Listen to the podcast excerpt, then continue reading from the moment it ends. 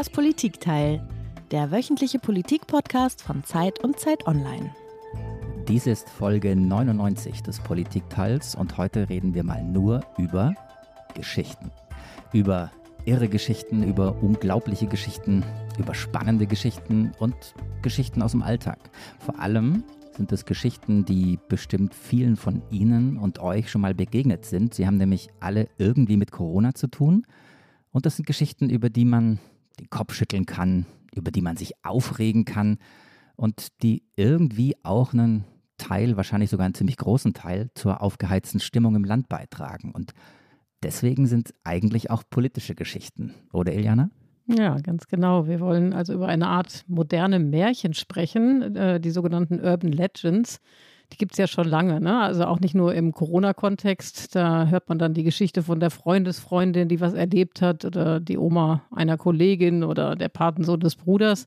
Das sind alles Geschichten, die von Mund zu Mund weitergegeben werden und die sich teils wirklich über Jahrzehnte hartnäckig halten. Und diese Alltagsmythen, hast es ja eben gesagt, Marc, haben jetzt in Corona-Zeiten Konjunktur. Und darüber wollen wir sprechen. Und wir fragen uns, woher kommt es eigentlich, dass sich diese Urban Legends so schnell verbreiten und so hartnäckig halten? Und wie gefährlich und wie spaltend sind sie eigentlich? Und das Lustige ist, ich glaube, wir müssen an dieser Stelle auch nochmal so einen kleinen Blick hinter die Kulissen ermöglichen. Die Hörerinnen und Hörer des Politikteils fragen ja immer, wie kommt ihr auf eure Themen? Was interessiert euch? Und ich glaube, diese Woche war das relativ klar, dass wir das nehmen, weil uns beiden schon so Geschichten begegnet sind. Ich habe dich äh, angerufen, wir haben telefoniert, als wir überlegten, was wir diese Woche machen. Und ich ähm, hatte dir diese eine Geschichte erzählt, ähm, die vielleicht auch ein bisschen klarer macht, worum wir heute reden wollen. Also als wir beide über diese Folge sprachen, da habe ich dich gefragt, ob du die Story kennst, in der ein Arzt in Hamburg in den Supermarkt geht und dann einer Patientin begegnet, einer Frau, die gerade eben noch in seiner äh, Praxis war und die eigentlich Corona-positiv ist. Der Arzt erschrickt und ich wollte weiterreden und dann sagst du, Moment, Moment, Moment, wieso Hamburg? Das Ganze war doch in Hamm. Genau, das, das war wirklich lustig. Äh, tatsächlich hat es sich also für mich in meiner Heimatstadt Hamm zugetragen, über die ich ja hier und äh, da schon mal gesprochen habe, hier auch im Politikteil. Und das Witzige ist, bei mir war es nämlich kein Arzt, der da unterwegs war, sondern es war eine ganz normale Frau. Und äh, die Geschichte, wahrscheinlich viele Hörer und Hörerinnen wissen jetzt schon, worin die Reise geht. Ich erzähle sie trotzdem nochmal. Die soll also beim Einkaufen einen Nachbarn oder einen Bekannten gesehen haben, von dem sie ganz genau wusste, also verbrieft wusste, dass er positiv und in Quarantäne ist. Und dann soll diese Frau zur Marktleitung, also zur Leitung des Supermarkts gegangen sein und dort Bescheid gesagt haben. Und dann soll die Supermarktleitung eine Durchsage gestartet haben im Supermarkt. Ähm, jemand im Laden sei positiv und man, der sei auch namentlich bekannt und der solle sich jetzt bitte melden.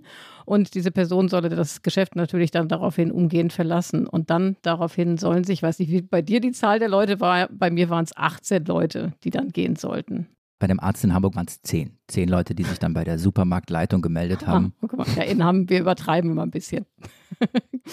naja, und wenn man dann so googelt, ähm, was wir dann daraufhin getan haben, ja, dann wird äh, schnell klar, dass diese Geschichte in der einen oder anderen Ausprägung in ganz Deutschland erzählt wird.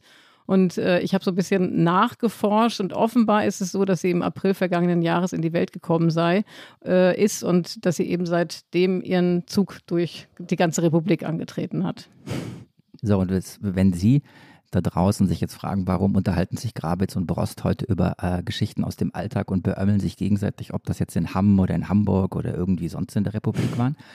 Ähm, das ist deswegen politisch wichtig, glauben wir und glaubt auch unser Gast, weil diese Story äh, ja ganz viele Dinge triggert und Zweifel schürt in der Pandemie. Also ein Zweifel ist, Moment, Moment, da hält sich ja überhaupt keiner an die Quarantäne. Wenn man mal einen erwischt, stellt sich gleich raus, es ist nicht einer, sondern zehn oder wie in Hamm eben 18. Erster Zweifel. Oder zweiter Zweifel, es sind viel mehr Erkrankte unterwegs auf diesen Straßen, als es offiziell heißt, weil eben sich keiner an die Regeln hält.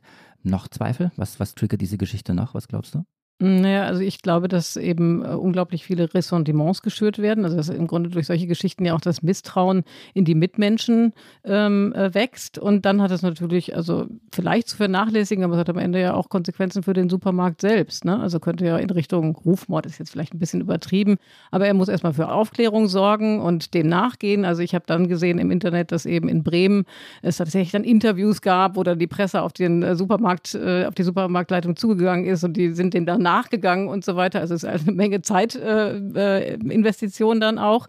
Und am Ende sind es natürlich auch ökonomische Konsequenzen, insofern, als dass vielleicht Leute gar nicht mehr so bewegt sich fühlen, in den Supermarkt zu gehen, weil sie das Gefühl haben, das Einkaufen ist nicht mehr sicher. Also ich glaube, da gibt es eine ganze Menge an Implikationen, wegen derer es Sinn macht, darüber zu sprechen heute.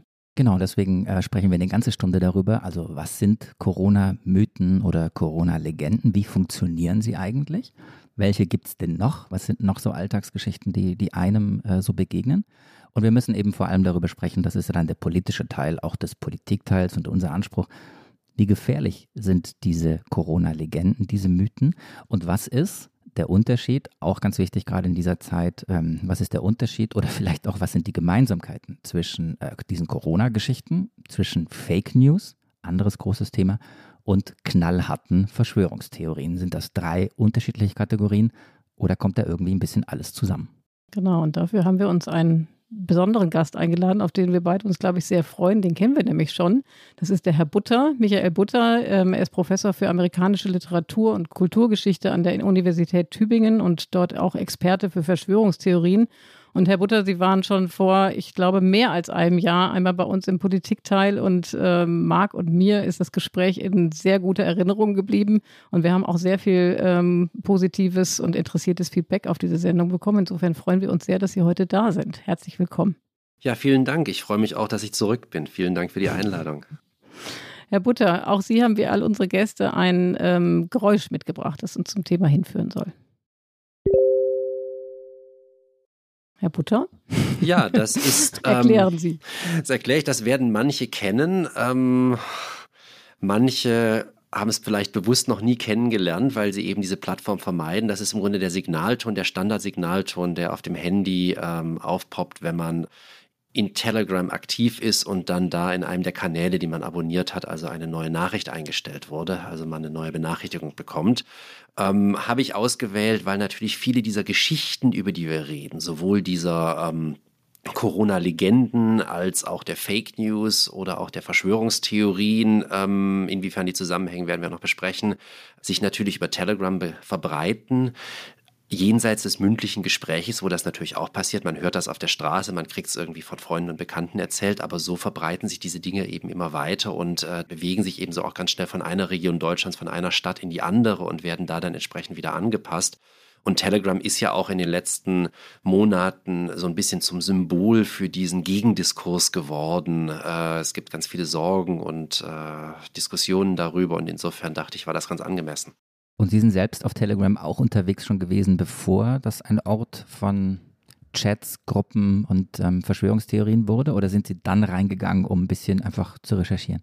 Ich muss gestehen, ich war vorher da nicht aktiv ähm, und ich bin dann quasi den Verschwörungstheoretikerinnen gefolgt, äh, als die dann gelöscht wurden von YouTube und Facebook nach Telegram, um eben sie weiter so ein bisschen im Auge zu behalten. Wobei das aus der Sicht eines Forschenden schon so ganz problematisch wird teilweise, weil ähm, die Daten, die man da, da sieht, das kann man natürlich jetzt quasi so ähm, für einen selbst verwenden, da kann man so drüber sprechen in so einem Podcast wie hier, aber die kann man halt zum Beispiel nicht mehr in Publikationen verwenden in dem Moment, wo das qualitativ ist, weil halt zum Beispiel Telegram dann doch anders funktioniert als eine offene Facebook-Gruppe. Wir werden ja sicherlich später noch darüber sprechen, welche Rolle diese Messenger-Systeme, aber auch soziale Medien jetzt gerade bei der Verbreitung von Urban Legends und modernen Märchen spielen, ähm, weil tatsächlich, wie Sie ja eben gesagt haben, gab es die ja auch schon vorher. Ne? Und auch die Verbreitung hat vorher einfach über Mund-zu-Mund-Propaganda funktioniert. Aber gehen wir noch mal einmal zurück zu dieser Geschichte aus dem Supermarkt, Herr Butter. Kannten Sie die auch? Und ähm, wie erklären Sie sich das? Oder wie kann man das erklären, dass so eine Geschichte so eine Runde macht in der ganzen Republik? Also ich hatte die Geschichte auch schon gehört. Ich hatte sie ähm, auch in unterschiedlichen Versionen schon gehört. Sie ist mir auch unter anderem auch auf Telegram begegnet, äh, wo ähm, sie dann an unterschiedlichen Orten lokalisiert wurde. Und ich glaube, das ist etwas, was ganz typisch ist für die momentane Situation, wo doch egal, ob man ähm, die Maßnahmen befürwortet, wie das die große Mehrheit der Bevölkerung tut, oder denen eher skeptisch gegenübersteht, wie das eben diejenigen tun, die zum Beispiel bei Telegram aktiv sind, ähm, sehr emotionalisiert ist und eben auch auf sehr viel anekdotisches Wissen, auf anekdotische Erfahrungen ähm, zurückgreift, weil die Situation ja oft auch so ein bisschen unübersichtlich ist. Man weiß gar nicht so genau, wie die Leute sich verhalten, ähm, wie das mit der Kontaktnachverfolgung und den Inzidenzen eigentlich ist. Und ich glaube, dann kann die Geschichte genauso funktionieren, wie Sie beide das gerade interpretiert haben. Das Spannende ist halt auch, dass Sie auch quasi von denen, die die Maßnahmen eigentlich für völlig übertrieben halten, benutzt wird, um zu suggerieren, naja, Corona ist doch so viel weiter verbreitet, als alle das denken. Insofern ist das doch gar nicht so schlimm und die Leute laufen draußen rum und eigentlich passiert doch nichts Schlimmes. Und äh, insofern ist diese Geschichte nicht nur multiversional, sondern auch irgendwie ähm, polyvalent, insofern, dass sie ähm, die eine wie die andere Position stärken kann. Lassen Sie uns ähm, mal ein bisschen die kommende Stunde hier in diesem Podcast sortieren, was wir so vorhaben, weil wir wollen ja über Geschichten sprechen und gleichzeitig nicht nur über Geschichten, sondern wir wollen sie auch ein bisschen dekodieren und, und einordnen. Ähm, Iliana und ich fänden es ganz schön, wenn wir am Anfang tatsächlich ähm, über diese Alltagsmythen jetzt sprechen. Vielleicht gibt es noch ein paar andere Geschichten und wir wollen sie vor allem dekonstruieren. Und ich glaube, die Hauptfrage ist immer, warum fallen die Widersprüche nicht auf? Warum fällt es nicht auf, dass da irgendwas nicht stimmen kann. Und vielleicht können wir daraus ein bisschen was ableiten. Und dann wollen wir gerne im zweiten Teil des Gesprächs mit Ihnen äh, darüber sprechen, wie gefährlich sind diese Mythen tatsächlich, weil es ist ja immer so eine Gratwanderung zwischen, ach, ist ganz niedlich und ist gefährlich für die Demokratie. Und wir wollen irgendwie da ein Raster drüber legen und dann natürlich auch mit Ihnen darüber sprechen, ähm, was denn die adäquate Reaktion auf äh, so einen Mythos ist, wenn er einem oder einer begegnet, weil der Freundin oder dem Bekannten zu sagen, sag mal, du spinnst doch, wenn sie oder er das erzählt, das ist wahrscheinlich nicht die adäquate Reaktion, aber vielleicht können wir da am Schluss ähm, unseres Podcastes unseren Hörerinnen und Hörern noch ein bisschen was an die Hand geben. Ich, wir machen sozusagen, wir machen heute mal ein bisschen äh, praktische Politik, Alltagspolitik sozusagen, oder, Iliane? Ja, finde ich gut.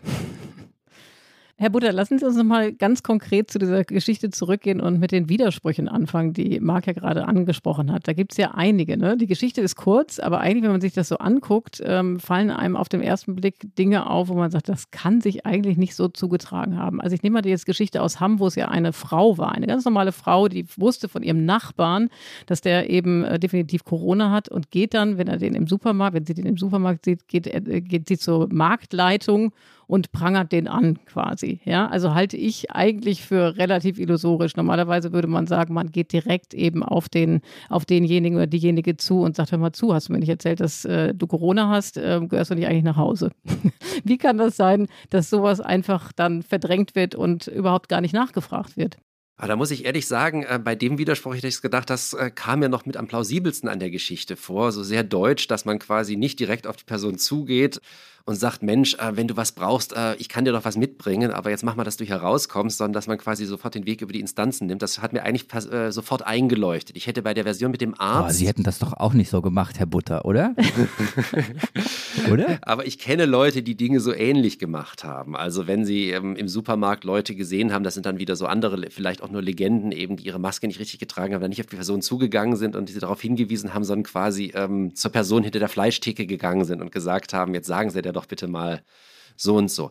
Ich fand es deshalb den Widerspruch in der Hinsicht eklatanter bei der Version mit dem Arzt weil ich bei einem Arzt, glaube ich, doch ähm, auch aufgrund der ärztlichen Schweigepflicht und so weiter, der kann nicht einfach quasi jemandem als äh, Corona-positiv irgendwo outen. Ähm, jedenfalls nicht im ersten Schritt, äh, erwartet hätte, dass der Arzt dann dahin geht und sagt, jetzt also, ähm, Frau so und so, ähm, jetzt aber mal schnell raus hier, so geht das doch nicht. Ähm, das fand ich, da finde ich eklatanter, als wenn es quasi so eine ganz normale andere Frau ist.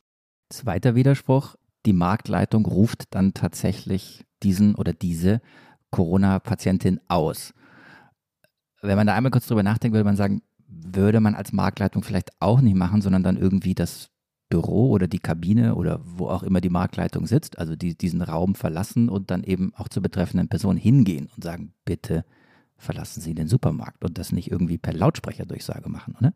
Ja, ich glaube auch. Und ich glaube, hier wird es dann so spannend, weil wir hier halt sehen, wie das funktioniert. Weil wir haben ja quasi die Logik der Erzählung, die äh, quasi wichtiger ist als die Logik äh, dessen, wie es im richtigen Leben ablaufen würde. Denn wenn die Marktleitung das anders machen würde, hätte man ja nicht den Effekt, auf den die Geschichte zuläuft, dass auf einmal eben ein Dutzend oder 18 oder noch mehr Leute ähm, den Supermarkt ähm, verlassen. Das heißt, im Grunde haben wir hier das, wenn man sich mit Hollywood-Filmen beschäftigt, dann bezeichnet das man das meistens so als Compositional Motivation. Etwas muss geschehen, damit der Hand, die Handlung weitergehen kann. Und der große Trick von Filmen zum Beispiel ist dann oft, dass uns das als psychologisch valide, als realistisch verkauft wird. Aber wenn wir länger drüber nachdenken, dann ist das überhaupt nicht realistisch und auch nicht psychologisch einleuchtend, sondern im Grunde absolut irre.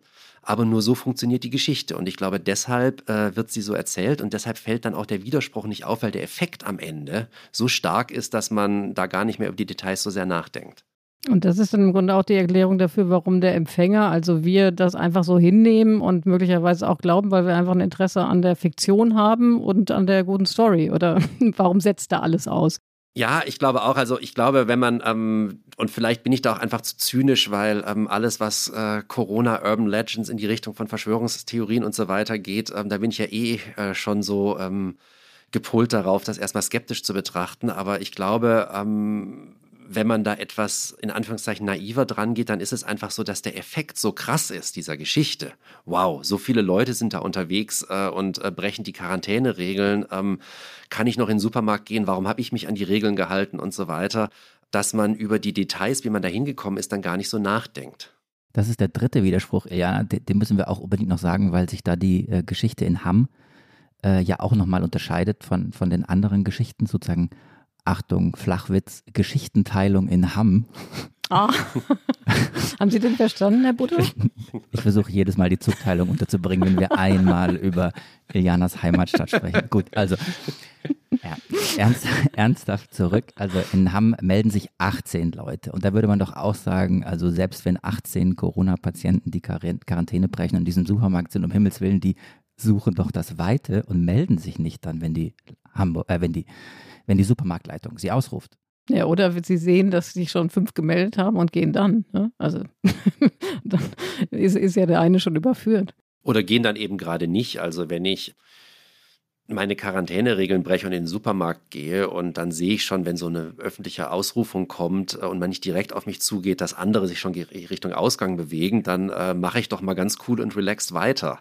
Also das ist natürlich ein ganz eklatanter Widerspruch, aber auch wie gesagt, haben wir auch wieder den Fall, dass die psychologische Erklärung nicht greift, weil es einfach quasi auf den Kulminationspunkt der Geschichte und den Effekt am Ende zulaufen muss. Jetzt haben Sie ja eben gesagt, Herr Butter, Sie sind ja schon von Berufswegen, von aus Forschungsgründen sind Sie ja extrem sensibilisiert dafür und wahrscheinlich ähm, also erkennen Urban Legends sehr viel früher als wir beiden hier oder wir, ja, als Marc und ich hier. Würden Sie trotzdem sagen, dass ähm, es schon Situationen gab, wo auch Sie so Urban Legends erstmal geneigt waren zu übernehmen? Also in die Falle getappt sind sozusagen? Also ich muss sagen, dass ich, und das ist, weil der Ekelfaktor so groß ist, ähm, ich vor vielen Jahren mal sehr an diese Geschichte geglaubt habe von dieser Frau, die ähm, irgendwo in ein südamerikanisches Land reist und dann wiederkommt, weil sie so eine seltsame Pustel hat irgendwie auf der, ähm, auf der Backe und das nicht damit in Verbindung äh, setzt, dass sie also mal irgendwann mal in ihrem Hotelzimmer auch eine Spinne gesehen hat. Und ähm, eines Tages, also kurz bevor sie davor ist, zum Arzt zu gehen, platzt das eben auf und ganz viele kleine Spinnen kommen. Da aus ihrem, aus diesem, dieser Öffnung daraus, aus dieser Pustel. Das habe ich äh, sogar mal für möglich gehalten, glaube ich. Ist aber lange, lange her. Ich glaube, das war, ich glaube, Harald Schmidt hat das mal damals, als er seine Show noch hatte, auch aufgegriffen und ähm, das hat das für mich dann so halb bestätigt, irgendwie die Geschichte. Ich kann mich da gerne anschließen. Das ist auch die Geschichte, die ich so von meinen Rucksackreisen noch in Erinnerung habe. Und da fängt es mich schon gleich an zu jucken und zu, zu gruseln, wenn Sie die Geschichte hier wieder erzählen. Und ich glaube, das ist so ganz spannend, weil man dann natürlich sieht, also jetzt so eine Verbindung zu der Geschichte in den Supermarkt, die wir gerade hatten, das spricht einen an und das erscheint einem dann vielleicht so plausibel, weil man, ähm, weil das gewisse Ängste, Befürchtungen anspricht, die man hat und die natürlich jetzt erstmal auch irrational funktionieren, weshalb man dann gar nicht so genau darüber nachdenkt, sondern wirklich auf den Effekt vielleicht dann auch reinfällt. Also das ist, wenn wir jetzt mal versuchen, so ein Raster drüber zu legen, ähm, die ersten Dinge, an denen man so Geschichten erkennt. Sie haben gesagt, die sprechen Ängste an oder Befürchtungen, die, die sehr tief liegen. Äh, sie klingen auf den ersten Blick plausibel und sie sind wahrscheinlich auch immer getragen von einer Autorität, oder? Entweder man kennt jemand, der jemand kennt, dem man glaubt, oder es, ist einem, es spielt ein Arzt eine Rolle. Welche Zutaten braucht so eine Geschichte sonst noch? Also ich glaube, da muss man wirklich unterscheiden zwischen diesen reinen Urban Legends und der Form, die uns jetzt gerade in der Corona-Krise begegnet. Diese Gerüchte und Anekdoten, weil bei den Urban Legends ist es eigentlich meistens so, und das unterscheidet sie dann zum Beispiel auch von so allem, was in die Richtung geht von Verschwörungstheorien, dass Ort und Zeit normalerweise nicht so klar definiert sind. Also es gibt einfach eine Erzählung davon, wie zwei Teenager, die im Auto irgendwo in einen einsamen Park gefahren sind, dann von einem irren Massenmörder überfallen und massakriert werden. Aber das ist dann nicht angebunden an eine bestimmte Zeit oder an einen bestimmten Ort, sondern äh, funktioniert so ganz allgemein. Weil, und das ist, glaube ich, ein ganz wichtiges Element bei diesen Urban Legends, fast immer ähm, eine bestimmte Moralvorstellung transportiert werden soll. Also, was weiß ich, äh, geh nicht mit deinem Freund, deiner Freundin abends da ähm, aus an einen ruhigen Ort, um Dinge zu tun, die ihr nicht tun sollt, weil dann ist das lebensgefährlich das ist, glaube ich, das, was so ähm, Urban Legends in Reinkultur auszeichnet. Und was wir jetzt halt gerade sehen in der Corona-Krise, ist, dass sich diese Urban Legends ähm, so ein bisschen verändern bzw. verbinden mit so anekdotischen Erfahrungen, die sie dann auch äh, plausibilisieren für den bestimmten Kontext und eben anbinden an Ängste, die die Leute gerade haben, die die Pandemie betreffen. Haben denn die Mythen und die Legends während der Zeit von Corona zugenommen? Begegnet Ihnen viel, viel mehr als früher? Also ich glaube, es begegnet mir mehr als früher, aber es ist natürlich auch so, dass man ähm, mehr danach sucht gerade momentan, weil eben natürlich ähm, für jemanden, der aus der Perspektive der Verschwörungstheorieforschung da drauf schaut, Verschwörungstheorien eigentlich vor Corona immer so ein bisschen was relativ Abstraktes hatten. Ähm, was übrigens auch erklärt, weshalb die so ein großes Thema geworden sind in den letzten zwei Jahren, obwohl die Zahlen eigentlich gar nicht so sehr zugenommen haben von den Menschen, die das glauben. Aber sie sind halt viel präsenter in unserem Alltagsleben. Sie betreffen auf einmal unser Leben. Also 9-11 oder der große Austausch, das ist normalerweise nichts, wozu man sich so im alltäglichen Leben positionieren muss, was einem da so wirklich begegnet. Aber Corona betrifft uns halt alle und insofern sind halt auch ähm, diese Urban Legends, die dann in diese Richtung gehen, haben die sich, glaube ich, extrem äh, vervielfacht. Also da gibt es ja unzählige Versionen. Da kenne ich auch welche wirklich aus meinem engeren äh, Bekannten- und Familienkreis, wo Dinge verbreitet worden sind, äh, wie wir alle, glaube ich. Interessant ist ja auch, ähm, wenn ich das richtig sehe, dass, ähm, Sie haben ja eben gesagt, im Grunde genommen sind das sehr diffuse Geschichten, ne, die äh, jetzt auch nicht groß, wo nicht große Belege herangezogen werden, aber wir haben mal so ein bisschen recherchiert im Vorfeld oder hier unsere Kollegin Christine hat recherchiert für uns und ein paar Fälle zusammengetragen, wo man sieht, dass jetzt gerade in Corona-Zeiten gerne auch verwiesen wird auf mutmaßliche wissenschaftliche Studien, die ergeben hätten oder der MDR, der berichtet darüber, dass jetzt eben äh, Unbekannte an den Türen klingeln und ähm, eben ähm, mit Betäubungsmittel getränkte Masken mhm. anbieten und so. Ne? Und ähm, das finde ich relativ anders eigentlich als die Urban Legends, die man so aus der Vorzeit so kennt, wie diese Spinne, wo es halt mhm. einfach ein besonderer Fall war. Aber auf einmal haben wir das äh, Gefühl, dass eben die Wissenschaft her herbeigezogen wird oder die Medien als Beleg dafür. Und da muss man dem ja natürlich auch erstmal nachgehen, um das zu, zu widerlegen. Hm. Diese Geschichte mit den Masken übrigens ist mir gestern auf Twitter begegnet in der englischen Version. Also da hatte das jemand gepostet. Das heißt, das sind also auch wirklich äh, internationale, transnationale Legenden, die da zirkulieren. Also ich glaube wirklich, und da haben Sie vollkommen recht, der Unterschied ist jetzt eben, dass Autoritäten eine ganz andere Rolle spielen. Also während bei den normalen Urban Legends die Spinnengeschichte ist vielleicht so eine Ausnahme, wobei man auch da sagen könnte, die Moral ist Reise nicht in fremde Länder, sondern bleibt gefälligst zu Hause. Die moralische Dimension ähm, im Vordergrund steht. Eine bestimmte Art von Verhalten oder Fehlverhalten wird sanktioniert. Ist es so, dass bei diesen Urban Legends, die sich so um Corona drehen und die viel mehr so im Lokalen verankert sind, an einem konkreten Raum, einer konkreten Zeit, eben die Autoritätsfrage ganz spannend wird. Und ich glaube, das kann auf zwei Arten funktionieren. Das kann einerseits anekdotisch funktionieren. Es ist jemand, den man kennt und dem man letztendlich vertraut. Und andererseits eben über vermeintliche wissenschaftliche oder mediale Autoritäten. Und ich glaube, was diesen beiden Versionen gemeinsam ist, ist, dass sie im Grunde potenziell Gegenerzählungen schaffen, Gegenstimmen schaffen zu den offiziellen Versionen, wie eben von Corona erzählt wird, in der Politik, in den, in den Medien. Also gar nicht mal so jetzt unbedingt schon im Bereich der Verschwörungstheorien. Es gibt die Pandemie gar nicht, das Virus ist komplett ungefährlich oder sonst irgendwas, sondern eben auch da in Hinblick darauf, wenn das ja schon die offizielle Version der Ereignisse so ein bisschen ist, ähm, wenn Leute in Quarantäne geschickt werden, dann halten die sich auch an diese Quarantäne. Dann wird eben dagegen gesetzt, nein, also die äh, reale Lebenserfahrung von Leuten, denen ich vertraue, zeigt, dem ist nicht so.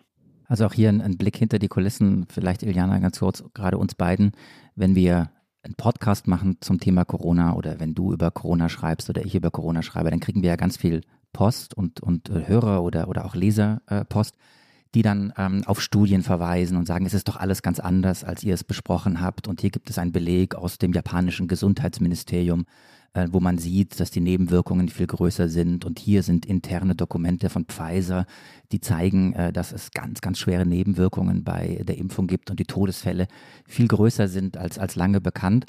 Und dann ist immer unsere Aufgabe, dass wir das nachrecherchieren müssen, dass wir auf Quellen schauen müssen ähm, und dann lassen sich diese Studien dann doch relativ schnell äh, einordnen oder sie fallen in sich zusammen wie ein schlecht gemachtes Soufflé aber ich würde gerne mit Ihnen so über die Frage reden, was ist dann Fake News und Urban Legend oder ist das, mhm. ist das vielleicht das Gleiche? Mir ist diese Supermarktgeschichte, wie gesagt, vom Hörensagen begegnet, aber eine andere Sache, die mich ins Stutzen gebracht hatte, war, dass mich ein ähm, Bekannter darauf hinwies, auf ein, auf ein Video, auf ein, auf ein Interview, äh, das der Biontech-Chef äh, gegeben hatte und er sendete mir das mit äh, dem empörten Gestus, der Biontech-Chef hat sich doch selbst gar nicht impfen lassen, warum sollte ich mich eigentlich impfen lassen?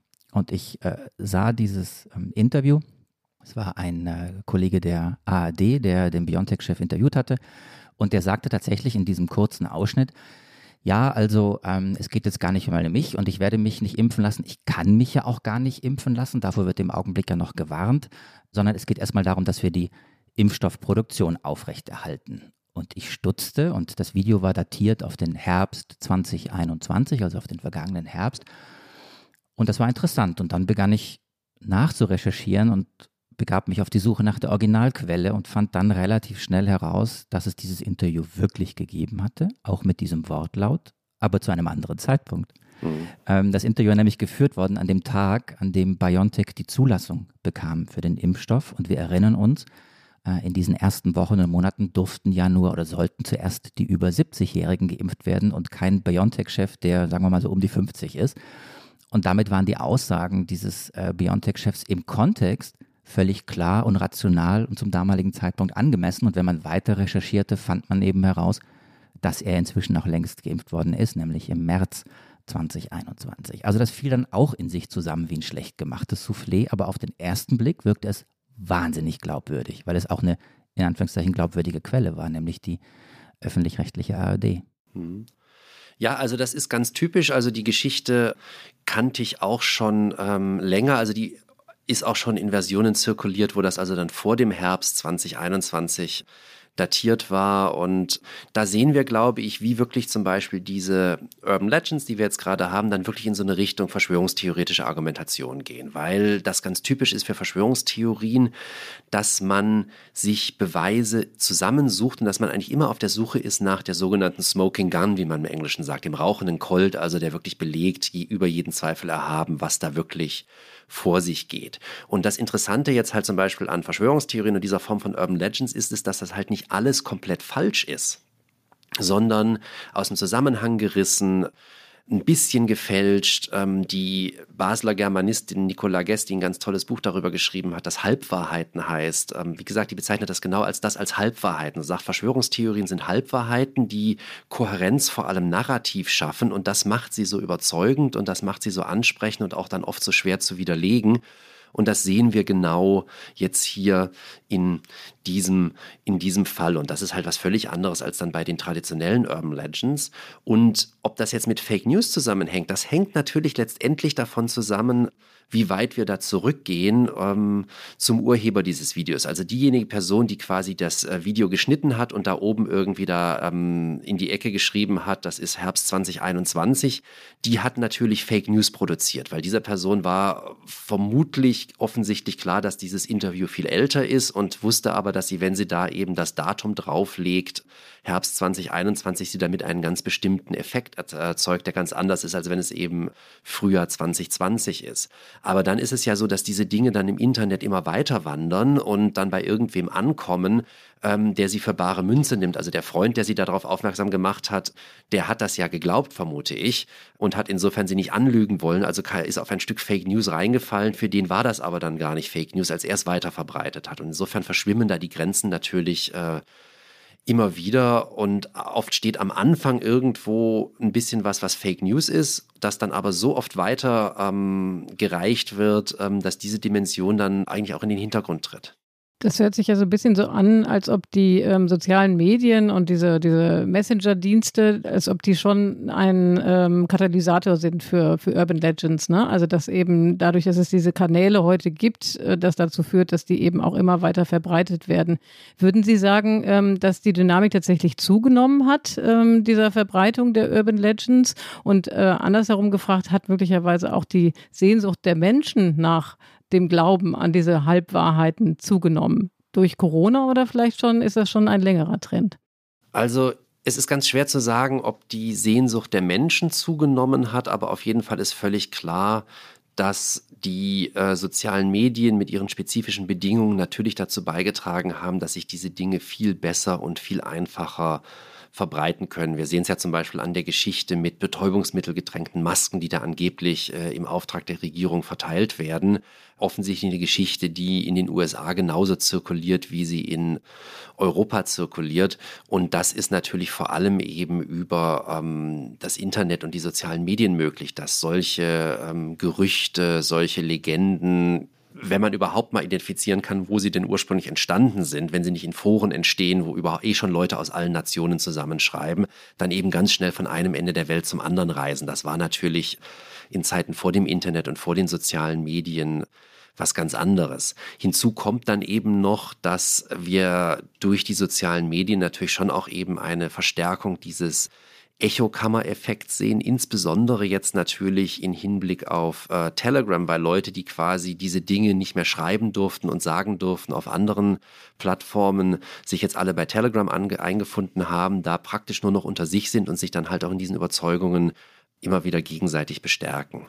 Was die Frage nach dem Bedürfnis angeht, wie gesagt, das ist schwerer zu beantworten, aber da würde ich eben auch nochmal an das anschließen, was ich vorhin schon gesagt habe. Ich glaube schon, dass wahrscheinlich dieses Bedürfnis auch größer geworden ist äh, in Bezug auf gerade diese äh, modifizierte Form dieser Legenden, die eben durchaus angebunden ist an das Alltagsleben der Menschen, an die spezifischen Corona-Erfahrungen einfach weil das eine gesuchte Form von Evidenz ist in dieser Zeit, weil wir gesagt haben, die Geschichten erfüllen auch so eine andere Funktion ähm, jetzt. Und ich glaube, das ist was, wo viele Menschen doch am Suchen sind in einer Situation, die vielleicht auch jetzt gerade wieder in den letzten Wochen doch wieder unübersichtlicher ist, als es zum Beispiel im Sommer über war, wo die Zahlen sehr niedrig waren, die Lage sehr stabil war, die Maßnahmen sehr gering waren und jetzt ähm, es ja ähm, sich täglich auch ändert, was vielleicht auch irgendwo gilt wieder und ähm, diese Dinge dann eben gebraucht werden, um den Leuten auch so ein bisschen Stabilitätsanker zu verschaffen.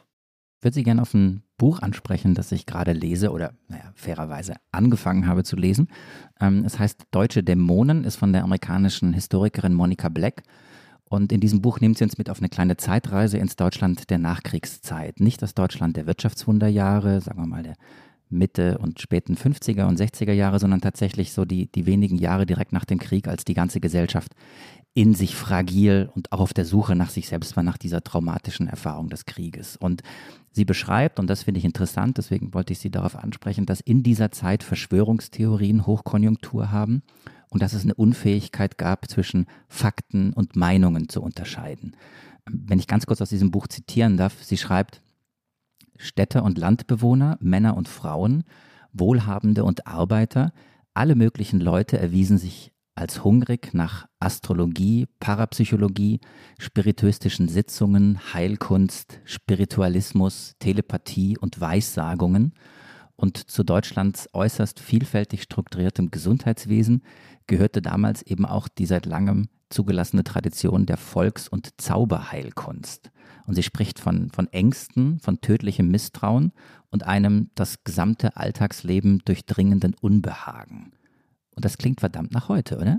Das klingt sehr nach heute. Das ist wirklich witzig, dass Sie das jetzt erwähnen, weil ich gestern eine E-Mail bekommen habe von einer Doktorandin, die bei mir in einem Projekt arbeitet zu Verschwörungstheorien und Populismus, wo wir gerade diskutieren, was lesen wir denn jetzt in den nächsten paar Wochen? Und sie unter anderem vorschlug, wir sollten doch unbedingt auch ein Kapitel aus diesem Buch lesen. Und insofern kann ich sagen, ich habe das Buch noch nicht gelesen, aber ähm, die Parallelen sind evident und es wird bestimmt eine spannende Lektüre. Und ich glaube, es erinnert uns einfach daran, dass das alles nicht ganz so neu ist, was wir gerade jetzt erleben, sondern dass das vielleicht auch unter der Oberfläche, je, unter dem Radar immer weiter existiert hat, wenn natürlich auch in immer wieder modifizierter Form und dann halt vielleicht in bestimmten Momenten so an die Oberfläche gespült wird, dass wir das dann einfach besonders wahrnehmen. Entweder weil eine Historikerin den Blick darauf richtet, was die Nachkriegszeit angeht, oder eben jetzt, was die Corona-Situation angeht. Und da kann man vielleicht auch nochmal anschließen an das, worüber, was wir gerade gesagt haben, zu den sozialen Medien. Und das könnte man ausweiten auf das Internet als Ganzes. Also die Forschung ist sich eigentlich relativ einig mittlerweile, dass zum Beispiel das Aufkommen des Internets oder auch der sozialen Medien jetzt gar nicht zu so einem riesen Anstieg geführt hat im Glauben an Verschwörungstheorien jetzt auf jeden Fall. Dass es aber halt so ist, wir nehmen die viel mehr wahr, weil die viel sichtbarer geworden sind. Die fallen uns auf, wir sehen die, also Dinge, die wir vielleicht gar nicht mitgekriegt hätten, worüber die Leute sich in anderen Formen ausgetauscht haben, in anderen Foren persönlicher, sind auf einmal beobachtbar geworden und deshalb sehen wir sie und denken, ups, das ist aber viel, viel mehr geworden. Und insofern ist, glaube ich, dieses Buch sehr, sehr schön, weil es uns daran erinnert, das hat eine längere Geschichte und ähm, war vielleicht nicht schon immer da, aber viel länger da, als es uns so vorkommt. Es ist nicht so, dass wir alle auf einmal gerade abkippen ins oder unsere Gesellschaft abkippt in den absoluten Irrationalismus, sondern das ist eine Dimension, die schon kontinuierlich da war, viel, viel länger viel länger da und ganz schön lange da, Eliana, ist auch schon unsere Rubrik Flop 5, nämlich 99 Folgen. Nein, 98. Heute wäre ja erst die 99. oder? Bisschen harte und plumpe Überleitung, aber wenn du magst, könnten wir das jetzt versuchen. Das hätte ich auch vorgeschlagen, genau. Herr Butter ist ja schon Profi. Es geht also um unsere beliebte Rubrik.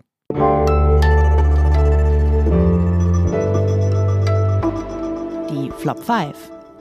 Herr Butter, jeden Gast fragen wir, bitten wir um die fünf Phrasen, Klischees, Sätze, die er mit Blick auf unser Thema, was wir heute besprechen, so gar nicht mehr hören mag.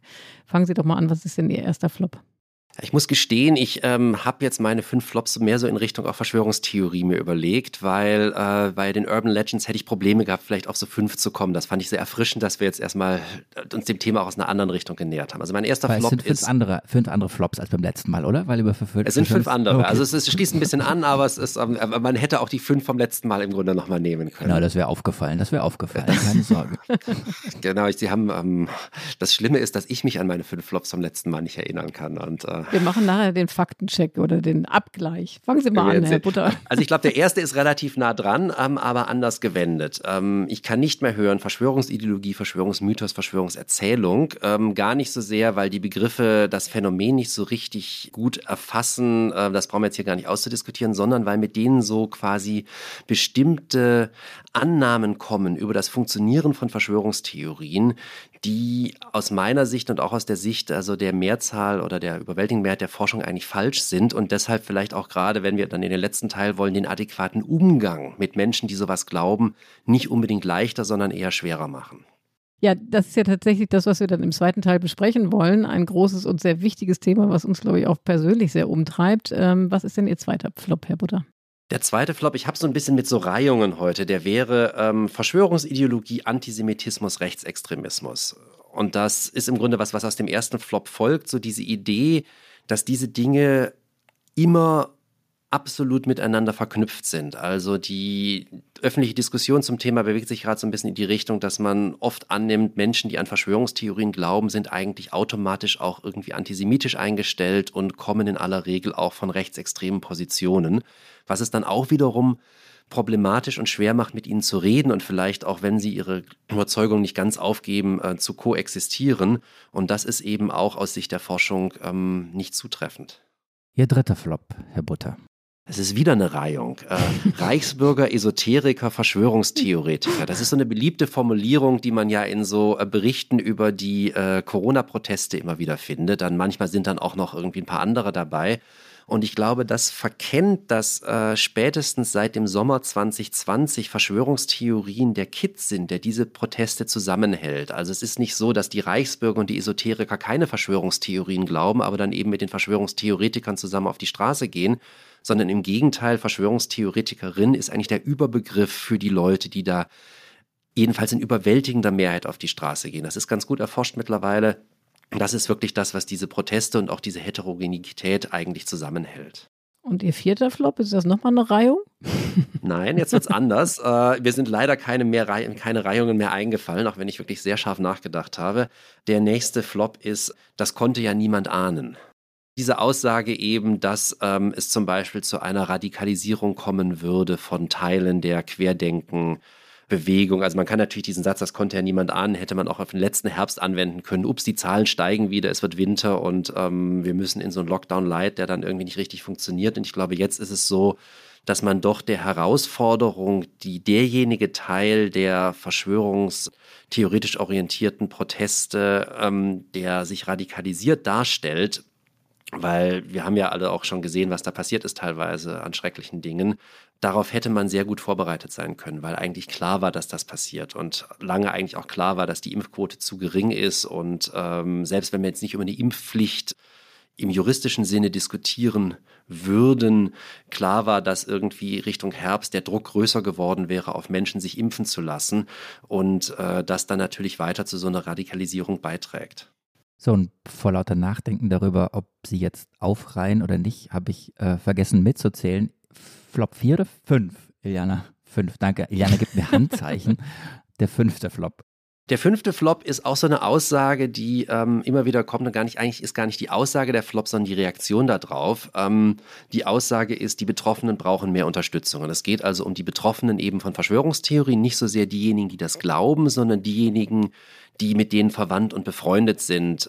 Die wissen ja momentan, Verschwörungstheorien reißen zum Beispiel teilweise wirklich Familien auseinander. Der Vater möchte die Tochter impfen lassen, äh, die Mutter möchte das nicht äh, und solche Dinge. Und ähm, ich saß in den letzten anderthalb Jahren doch in sehr vielen Diskussionen auch eben mit Politikerinnen und Politikern und alle Expertinnen und Experten, die da immer daran teilgenommen haben, egal aus welcher Warte die kamen, auch diejenigen, die eben so Begriffe wie Verschwörungserzählung äh, und andere Positionen bevorzugen, die ich gar nicht so teile, wir sind uns alle einig, man muss da mehr Anlaufstellen und Beratungsstellen schaffen. Und wenn man dann sieht, dass da doch sehr wenig geschehen ist in den letzten zwei Jahren und die wenigen sehr guten Projekte, die es gibt, also in chronischer Finanzierungsnot sind und nicht wissen, wie es nächstes Jahr weitergehen soll zum Beispiel, das äh, halte ich doch für sehr frustrierend, denn bei all dem, was die Corona-Krise gekostet hat, ist es doch so, dass ähm, das relativ geringe Summen sind, mit denen man da, glaube ich, sehr viel Gutes tun könnte und also auch das Leben der Menschen entlasten könnte. Aber ist das jetzt nicht, entschuldigen Sie, lieber Herr Butter, ein bisschen arg akademisch gedacht oder sehr deutsch. Also wir reden über ähm, massive Mythen, die tatsächlich auch eine Gefahr für die Demokratie sind und verunsicherte Menschen und wir schaffen Anlauf- und Beratungsstellen? Also ich glaube, dass das natürlich nicht die einzige Art und Weise ist, wie man darauf reagieren soll. Es gibt, glaube ich, eine ganze Reihe von Dingen, die man äh, machen kann, um diesen Mythen, diesen Verschwörungstheorien vorzubeugen. Das ist zum einen, dass man darüber aufklärt. Wir wissen, Bildung äh, hilft sehr gut gegen Verschwörungstheorien. Aufklärung im Vorhinein hilft sehr gut dagegen. Da ist wahnsinnig viel ins Laufen gekommen. Also ich äh, mache gefühlt jede Woche ein Interview mit Schülerinnen und Schülern, die an Projekten zu Verschwörungstheorien arbeiten und da Seminararbeiten schreiben, mache Fortbildungen für Lehrerinnen und Lehrer, da wird viel Material produziert. Ähm, das ist sehr gut. Gleichzeitig muss man in den Fällen, wo Verschwörungstheorien wirklich gefährlich sind, glaube ich, ähm, viel konsequenter dagegen vorgehen. Da wären wir wieder bei Flop 4 so ein bisschen, als das geschehen ist. Das betrifft zum einen also Leute wie Attila Hildmann, wo wirklich nicht nachzuvollziehen ist, dass jemand diese Dinge so explizit in dieser Art und Weise so lange verbreiten konnte, ohne dass da was geschehen ist und der sich dann auch noch ins Ausland absetzen konnte. Aber zum Beispiel hatte man das auch letzten Herbst, als man die Demonstrierenden lange hat machen lassen, ihnen oft sogar noch die Gegendemonstranten aus dem Weg geräumt hat. Und das hat also wahnsinnig ermutigt. Das hat man im Internet genau nachverfolgen können, wie die sich ermutigt gefühlt haben, weil dann klar war, eigentlich ist die Polizei auf unserer Seite, war aus deren Perspektive klar. Das heißt also, diese Art von Vorgehen ist genauso wichtig, aber dann halt letztendlich ist auch wichtig, dass man, glaube ich, die Menschen unterstützt, die äh, wirklich in ihrem Alltag davon betroffen sind, die in ihrem täglichen Leben leiden, weil sie eben in familiäre Strukturen eingebunden sind, die komplett davon belastet werden. Und wir wissen, dass eben solche Beratungsangebote, die Kirchen machen da sehr viel, Leute, die aus der Sektenberatung kamen früher. Es gibt ein paar spezielle Stellen dafür, dass das da sehr gut helfen kann. Und insofern ähm, wäre das natürlich nicht das Allheilmittel jetzt gegen Verschwörungstheorien und diese Legenden, aber ich glaube, es wäre schon ein wichtiger Beitrag, eben auch in diesem Bereich doch etwas mehr Mittel zur Verfügung zu stellen, als das momentan der Fall ist. Naja, zumal man ja jetzt auch über Weihnachten, äh, den Jahreswechsel gesehen hat, wie groß die Gräben tatsächlich sind, ne, die durch die Familien verlaufen. Und ich persönlich mache mir da manchmal auch wirklich Sorgen, wie man jetzt, wenn die Pandemie zu Ende geht, äh, das tatsächlich schaffen kann, wieder neu anzuknüpfen. Ne? Also ich rede jetzt einfach von Freundschaften, wo jetzt sozusagen wie so ein Waffenstillstand war. Man sagt, okay, man redet nicht drüber, aber trotzdem hat das natürlich Spuren hinterlassen und man fragt sich, wie man da wieder anknüpfen kann. Bevor wir vielleicht, äh, wenn Sie wollen, wenn du willst, Marc, darüber auch nochmal sprechen, ähm, ich, würde ich aber gerne nochmal einen Schritt zurückgehen. Sie haben ja jetzt über die Flop 5 schon den Bogen geschlagen von den Urban Legends zu den Verschwörungstheorien. Mich würde nochmal interessieren, ähm, wo hört die Urban Legend auf und wo fängt vielleicht die Fake News an und wo wird das Ganze dann zu einer Verschwörungstheorie? Also das nochmal so ein bisschen definieren, wo es dann tatsächlich vielleicht gefährlich wird.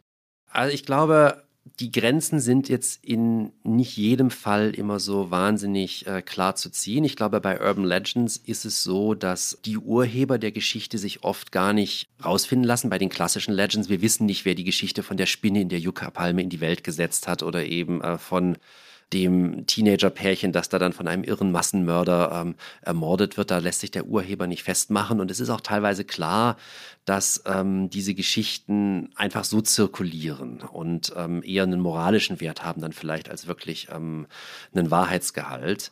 Bei Fake News haben wir es natürlich mit gezielter Desinformation zu tun. Das heißt, von Fake News können wir sprechen, wenn wir sagen, es gibt letztendlich irgendwo einen Urheber für diese Nachricht, den oder die wir identifizieren können und wo sich äh, relativ deutlich nachweisen lässt, die haben nicht an ihre eigene Geschichte geglaubt, die aber trotzdem in die Welt gesetzt, um damit Verwirrung zu stiften, weil sie wussten, dass andere Leute das glauben oder eben auch aus ähm, anderen Gründen.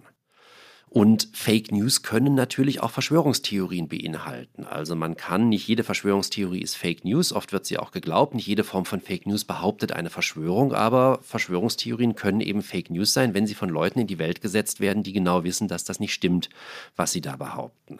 Der Übergang von Urban Legends zu Verschwörungstheorien, würde ich sagen, funktioniert eigentlich über so eine Zwischenstufe, die man vielleicht als so Verschwörungsgerücht bezeichnen könnte, wo dann nämlich ähm, dieses Raum- und Zeitlose der Urban Legends aufgelöst wird, dahingehend, dass wir auf einmal einen relativ konkreten Raum haben, vielleicht nicht einen konkreten Zeitpunkt, aber wir wussten, es ist ein Supermarkt in der und der Stadt und das muss vor relativ kurzer Zeit passiert sein. Ähm, und auf einmal ist das Ganze eben äh, räumlich und zeitlich verordnet und wird dadurch im Grunde andockbar an unter Umständen dann eben auch äh, Verschwörungstheorien, weil es als Beweisstück in einer Verschwörungstheorie fungieren kann, aber natürlich für sich genommen jetzt kein so ein Verwe äh, nicht keine ausformulierte Verschwörungstheorie ist, die sagt, die machen das aus den Gründen, um das zu erreichen, gaukeln euch aber was anderes vor, sondern eher so ein kleines Puzzlestückchen ist, das äh, äh Teil dieses großen Ganzen werden kann.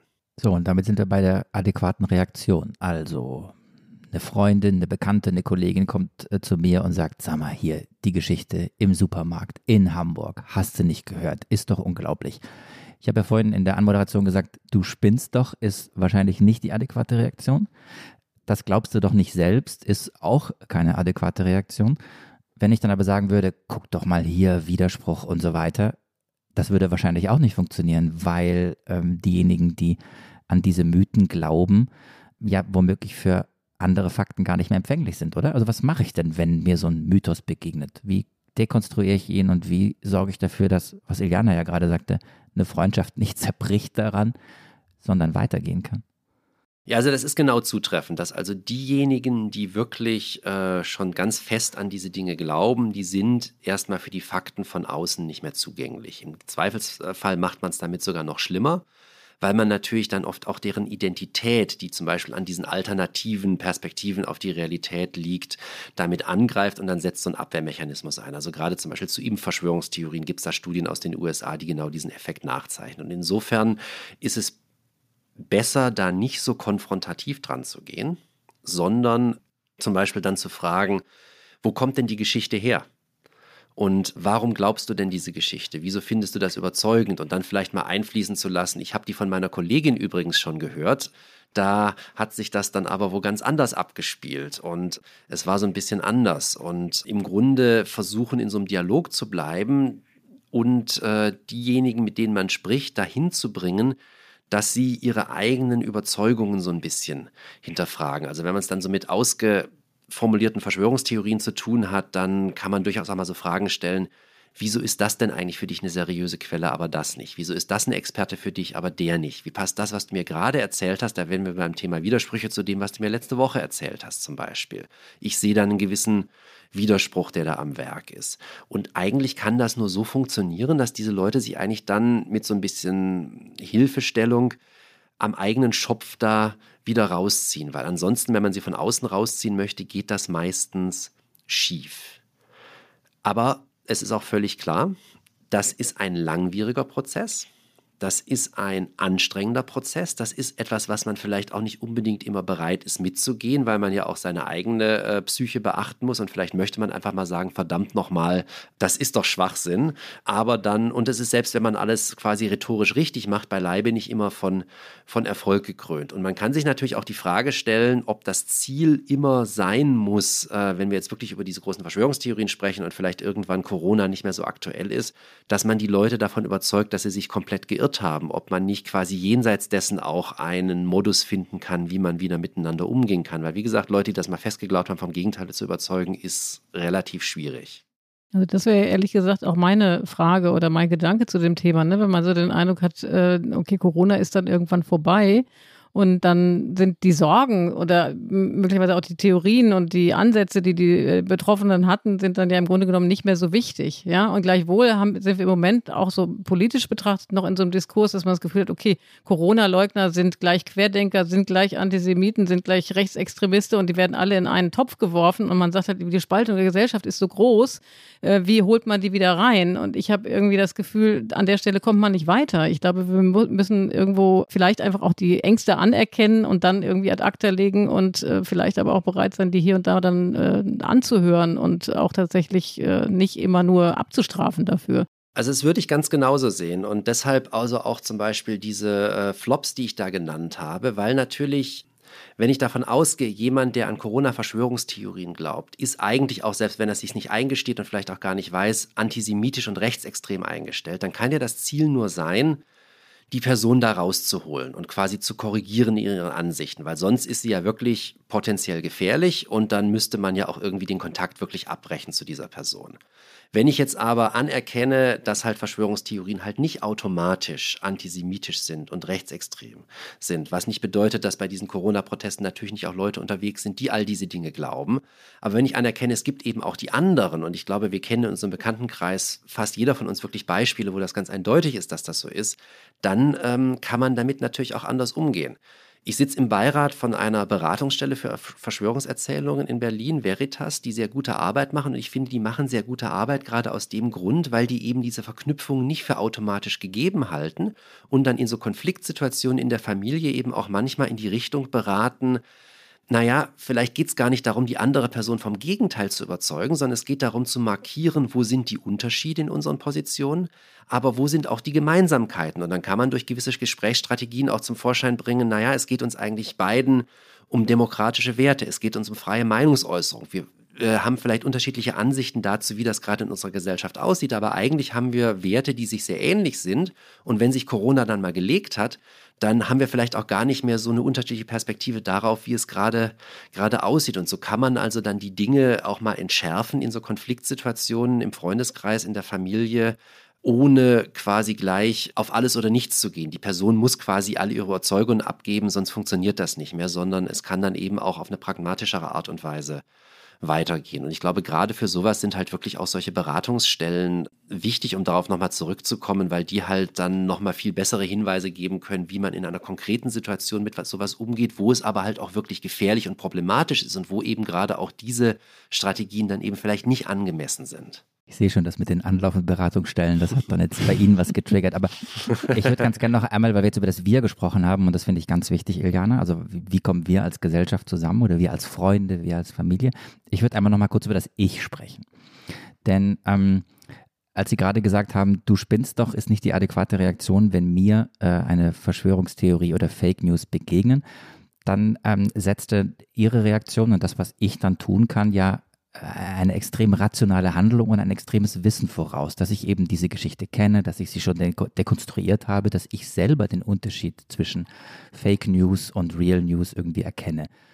Und deswegen muss ich mich selbst ja an dieser Stelle fragen, und das fragen sich vielleicht auch viele Hörerinnen und Hörer, wie erkenne ich denn eigentlich, was richtig ist und was falsch? Oder andersrum, wo verläuft denn eigentlich die Grenze zwischen gesunde Misstrauen, das jede und jeder auch in der Demokratie haben sollte, und absurde Misstrauen.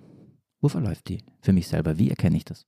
Das ist eine ganz, ganz schwere Frage. Wir hauen die großen Fragen immer zum Schluss dieses Podcastes raus. Und deshalb also dampfe ich sie jetzt schon wieder so ein bisschen ein, so in Richtung auf, äh, ich nehme jetzt einfach mal so absurdes Misstrauen als Synonym für Verschwörungstheorie, weil es da nämlich dann ein bisschen leichter wird, weil man dann sagen kann, also was Verschwörungstheorien halt auszeichnet, ist der Glaube daran, dass es wirklich diesen großen Plan im Hintergrund gibt, dass äh, wir da systematisch getäuscht werden, weil alles auf ein ganz bestimmtes Ziel hinlaufen soll, gelenkt von irgendwelchen mächtigen Akteuren. Und dann kommt man zu so Aussagen, die immer beginnen wie mit, es kann doch kein Zufall sein, das. Oder wir müssen die Frage stellen, wem nützt das denn? Weil dann diejenigen, die davon vermeintlich profitieren, auch automatisch die sein müssen, die irgendwie ursächlich dafür verantwortlich sind. Und insofern ist, glaube ich, das äh, so eine Grenze, die man identifizieren kann, dass man sagt, wenn ich davon ausgehe, es gibt irgendwie so einen großen Plan im Hintergrund, dann habe ich, glaube ich, die Schwelle zum irrationalen Misstrauen in den meisten Fällen überschritten. Wenn ich Zweifel habe an vielen Dingen, die da gemacht und getan werden und gesagt werden, dann ist das, glaube ich, ähm, noch gesundes Misstrauen. Das muss jetzt nicht immer berechtigt sein in dem Moment, aber das ist was, was, glaube ich, auch für eine demokratische Gesellschaft ganz, ganz wichtig ist, dass wir Dinge hinterfragen, dass wir die Dinge nicht einfach für gegeben hinnehmen. Und ich glaube, wir sind uns auch alle einig, es ist auch sehr viel Unsinn gesagt und gemacht worden in den letzten zwei Jahren. Das würde mehr als eine Folge brauchen, um das aufzuzählen. Und insofern ist das ganz wichtig, zu hinterfragen, aber man sollte eben dann, wo Chaos und Zufall und Unfähigkeit im, äh, im Spiel sind, Kontingenz im Spiel ist, in vielerlei äh, Formen nicht den großen Plan wittern, weil ähm, dann überschreitet man meiner Ansicht nach im Normalfall diese Schwelle. Werbung. Die fünf reichsten Männer haben ihr Vermögen seit 2020 verdoppelt. Zugleich sind fünf Milliarden Menschen ärmer geworden. Im Podcast Entwicklungssache spricht Entwicklungsministerin Svenja Schulze mit Expertinnen wie Sera Baltinijic von Oxfam über die Hintergründe und Ursachen. Wie kann Reichtum auf der Welt gerechter verteilt werden? Was bedeutet das für uns in Deutschland? Erfahre mehr. Entwicklungssache. Jetzt überall da, wo es Podcasts gibt.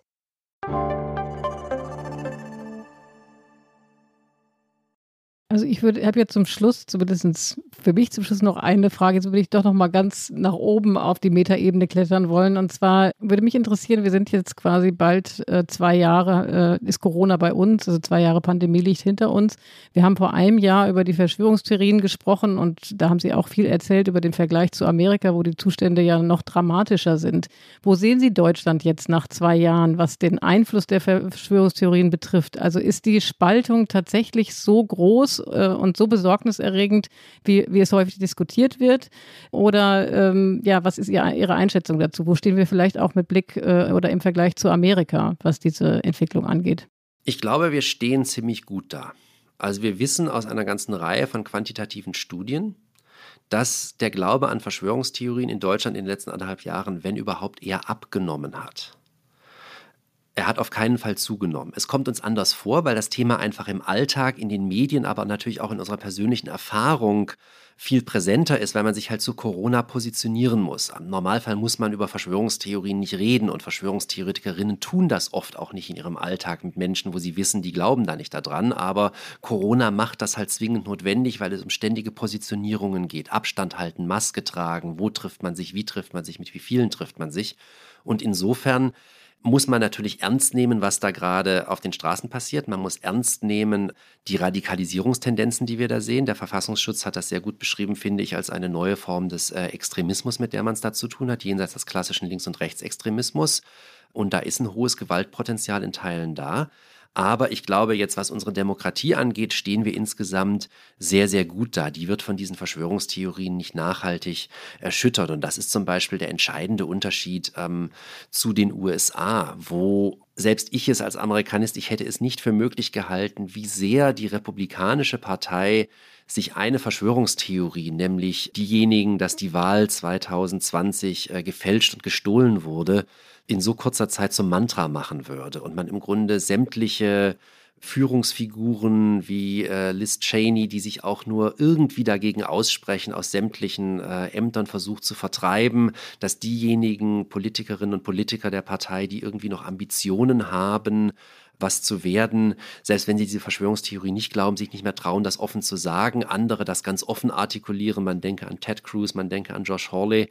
Und da muss ich sagen, da sind wir dann schon in einer ganz, ganz anderen Situation als in Deutschland, weil jetzt ja zum Beispiel ähm, die ähm, Wahrscheinlichkeit, dass die Republikaner ähm, die nächsten Präsidentschaftswahlen gewinnen, nicht ganz gering ist. Also man hat immer eine 50-50-Chance in den USA sozusagen, weil es ja nur zwei Parteien gibt und gleichzeitig wenn man aus der Opposition kommt, vielleicht dann nochmal so ein bisschen größer und man auch nicht ausschließen kann natürlich, dass zum Beispiel bei den nächsten Wahlen auf Grundlage von Verschwörungstheorien solche Dinge passieren würden, wie man sie ja für die Wahl 2020 im Weißen Haus schon angedacht hatte, wie wir mittlerweile aus den Untersuchungen äh, des Kongresses weiß, dass man eben zum Beispiel versucht, selbst wenn man die Wahl verliert, dann eben gewisse Wahlmänner aus Staaten, die demokratisch gewonnen wurden, nicht anzuerkennen, das zurückzuspielen in die Parlamente da, um dann eben eine Mehrheit für einen republikanischen Kandidaten zu schaffen. Und dann muss man sagen, wenn das passieren würde, das ist natürlich nur ein mögliches Szenario, dann wäre das für die amerikanische Demokratie wirklich sehr, sehr bedenklich und natürlich dann auch eine Herausforderung für Deutschland, weil man sich dann dazu positionieren müsste. Aber in Deutschland werden wir das aus verschiedenen Gründen in absehbarer Zukunft eine solche Situation nicht erreichen, weil wir ein anderes Mediensystem haben, weil wir äh, ein anderes politisches System haben, das eben halt nicht auf Mehrheitswahlrecht, sondern auf Verhältniswahlrecht berührt. Insofern Amerika mag oft die Zukunft Europas gewesen sein. Ich glaube, in der Hinsicht ist sie zumindest nicht die, ist es nicht die Zukunft Deutschlands in ähm, absehbarer Zukunft. Insofern die äh, österreichische Publizistin Ingrid Brodnik, ähm, die ja auch sehr viel über Verschwörungstheorien schreibt, die hat mal in einer Diskussion, an der auch ich beteiligt war, letztes Jahr den schönen Satz gesagt, Deutschland besorgt auf hohem Niveau. Das trifft es, glaube ich, sehr gut, die Situation, in der wir sind. Weißt du, Iliana, was ich äh, am Politikteil so mag? Sag. Wir haben natürlich eine Idee, in welche Richtung das Gespräch gehen soll. Wir bereiten uns ein bisschen vor, wir skripten das nicht durch, sondern wir äh, sprechen einfach und wir landen am Ende immer finde ich, dort, wo nicht ganz klar war, dass man am Anfang irgendwie dorthin kommt. Also wir sind von einem Supermarkt in Hamm am Ende bei äh, der Rettung oder der Bedrohung für die amerikanische Demokratie gelandet. Und das finde ich eine unglaubliche Bandbreite und finde ich ganz toll. Als ich unseren Gast äh, angefragt habe, ähm, ob er diese Woche kommen mag, ob er unser Gast sein mag zum zweiten Mal, da schrieb ich ihm sinngemäß, ich erinnere mich wahnsinnig gern an äh, die Podcast-Folge im letzten Jahr, als Sie da waren, lieber Herr Butter. Und äh, Herr Butter schrieb dann kurz zurück, das war nicht letztes Jahr, das ist schon länger her. Ähm, da dachte ich, er muss kommen, weil äh, in diesen unübersichtlichen Zeiten, also er hat noch den Durchblick. Ähm, und ich glaube, er hat uns auch in der letzten Stunde einen ganz tollen Durchblick oder Überblick über ähm, Corona-Mythen, Fake News, Verschwörungstheorien und ja, auch über die Bedrohung für die Demokratie verschafft, oder? Ja, absolut. Also ich gehe geh wieder mit sehr viel Gewinn aus dieser Stunde. Herr Butter, ganz herzlichen Dank dafür. Und liebe Hörerinnen und Hörer, wenn Sie Anmerkungen haben, wenn Sie Kritik haben, wenn Sie Feedback geben wollen, wenn Sie vielleicht auch Wünsche haben für künftige Themensitzungen, dann schreiben Sie uns gerne an daspolitikteil.zeit.de. Und in der nächsten Woche sind dann unsere Kollegen Tina Hildebrand und Heinrich Wefing wieder an dieser Stelle. Und es ist denn nach 99 kommt die 100, dann die 100. Folge wow. des Politikteils, die äh, Tina und Heinrich mit Ihnen und euch gemeinsam feiern werden. Ich weiß noch nicht genau, oder wir wissen noch nicht genau, was die beiden sich vorgenommen haben, aber es wird rauschend, sagen wir einfach mal. Und wir müssen Danke sagen oder wollen. Wir wollen Danke sagen, vor allem, ganz vor allem an, an Christina, die uns in dieser Woche wieder geholfen hat, mit ihren Recherchen äh, diese Folge so vorzubereiten, dass sie auch so werden konnte, wie sie am Ende geworden ist. Und wir bedanken uns bei Ole, Pia und Munia von Zeit Online, die uns und diesen kleinen und feinen Podcast ganz wunderbar unterstützen. Und natürlich bei unserer Produktionsfirma, den Pool Artists. So, und jetzt, Marc, ne, jetzt kommt, jetzt machen wir es mal anders, weil äh, ich würde jetzt in diesem Fall gerne dich bitten, nee, das kommt nachher, das kannst du nachher noch machen, aber ja. dich und äh, also jetzt an die Hörerinnen und Hörer, der Marc hat gerade was hochgehalten, das konnten sie natürlich nicht sehen, aber ich möchte gerne ähm, in diesem Fall äh, den Marc und den Herrn Butter bitten, sich doch bitte auf Schwäbisch zu verabschieden und damit antworte ich auf all die Hörermails, die mich sehr kritisieren dafür, dass ich ab und zu sage, ach nee, muss doch nicht Schwäbisch sein, ich freue mich da richtig drauf. Neu, das geht nicht, oder? Herr Butter, das können ja, wir nicht machen. Ja. Geht es? Neu, also vor allem, weil ich kann Schwäbisch gut verstehen, aber ich kann es eigentlich nicht, nicht schwätze. Okay, dann, dann lassen wir es, oder? Das Na gut, aber du darfst auch den, den, das Geschenk auf Schwäbisch verleihen, übergeben. Das Becherle, würde man sagen. Das Nein, Becherle. das ist das Becherle. Ähm, das ist der Politikteil Kaffeebecher zum Mitnehmen. Coffee to go wie man in The Land neuerdings sagen würde. Ne? ja, The Land, ja, genau. da wachsen einem als Amerikanisten dann wirklich graue Haare, wenn man von The Land spricht. Da freue ich mich sehr. Das hat mir großen Spaß gemacht wieder. Herzlichen Dank. Und ich sag mal Tschüss, ne? Und jetzt bitte nochmal auf Schwäbisch. Nein, Tschüssle geht ja auch, oder? Das ist nicht so, das sagt man nicht. Adele. Oder? Adele. Adele. Adele, Adele ist okay. super. Adele, Adele ist Adele super. Adele ist brutal, super. Ja. Adele. Tschüss. Tschüss.